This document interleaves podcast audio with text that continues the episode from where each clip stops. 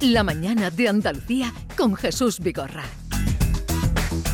Bueno, queríamos saludar eh, y felicitar a un director andaluz, Paco Cabezas, que ha fichado, lleva un carrerón este, este joven director. eh, le hemos visto crecer y ahora resulta que lo ha fichado la Paramount.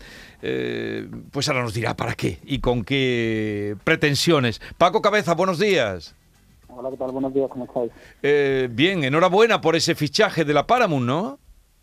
Sí, sí, bueno, estas, cosas como son, ¿no? es muy surrealista a veces, que yo que soy un poco chaval de barrio, de repente verte metido en estas cosas con, con los grandes estudios es, es, un poco a un sueño imposible.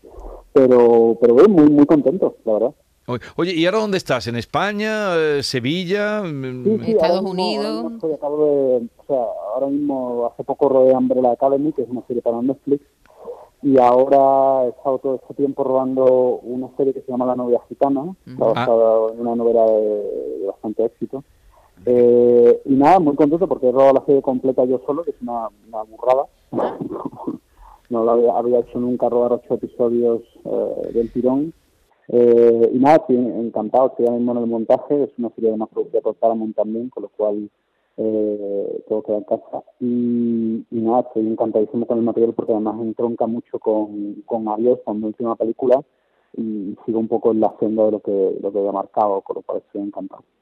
Y, y este fichaje, porque claro, tú estás acostumbrado, vas, vienes de la academia, Umbrella Academy ahora mismo, Penny Dreadful y tantas otras que has hecho en Estados Unidos, como tú dices, algunos capítulos, ¿no? Ahora La novia gitana aquí en España. Eh, mm, Lo de Paramount, ¿qué, vas, ¿qué se va a hacer? Lo que vas a hacer con Paramount, ¿qué es? ¿Allí en Estados Unidos o aquí en España? Eh, no, en principio es para proyectos en español y para proyectos no necesariamente en España, pero proyectos en español. Entonces eso me da la libertad de seguir haciendo series en Estados Unidos, pero que los proyectos que hagan en español y en España, o, o en cualquier otro lado del mundo, pero en español, se hagan con ellos, ¿no? Entonces eso está muy bien porque, como te digo, yo, yo siempre he tratado de, de mantener viva las dos carreras, ¿no? La, la internacional un poco en inglés y, y la española una vez, como te digo, que, que hice adiós y encontré una, la voz que tanto tiempo llevaba buscando tener apoyo, porque al final, para mí, mm, lo importante es que apoyen al autor, ¿sabes? En este caso, la casualidad que soy yo.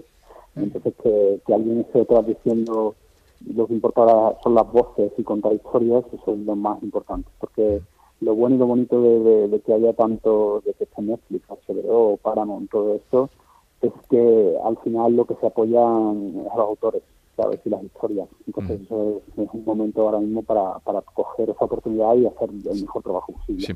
Bueno, pues además de felicitarte y alegrarnos de, de- de tus éxitos, Paco, eh, ya sabes, mm, la ley audiovisual que fue aprobada con la esperada abstención del PP, la inesperada de Unidas Podemos, el levantamiento ahora de todos los, de, de una buena parte del sector del cine, no solo los, los independientes, sino también pues nombres importantes como Almodóvar y otros directores se han posicionado. ¿Qué piensas tú de, de esta ley, lo que conozcas, no sé, de la ley audiovisual? me vas a meter en un, en un brete. Porque, bueno, básicamente porque eh, como he estado metido en montaje, no me he informado casi nada. Tendré que leerme la ley para ver en detalle en detalle lo que lo que implica para poder dar una opinión con un poco más un poco más documentada probablemente si, si gente como como Pedro Almodóvar o de la Iglesia eh, están un poco en contra del texto final probablemente tengan razón lo que pasa como te digo no he, no he hecho el trabajo para poder Sí. decir bueno yo creo que también a veces en la letra pequeña a veces un poco se esconde el demonio no Sí. ¿sabes?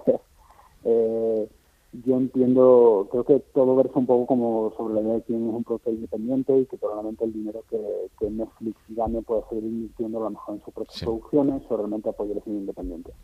Yo siempre he hecho cine independiente y comercial, creo que, que podemos encontrar un punto medio, yo soy un conciliador y trato de pensar que, que al final hay que hacer cine, pero hay que hacer cine que a la gente le interesa, ¿sabes? Entonces creo que se puede encontrar un, un cine comercial, pero independiente a la vez. Creo que hay que encontrar el punto medio.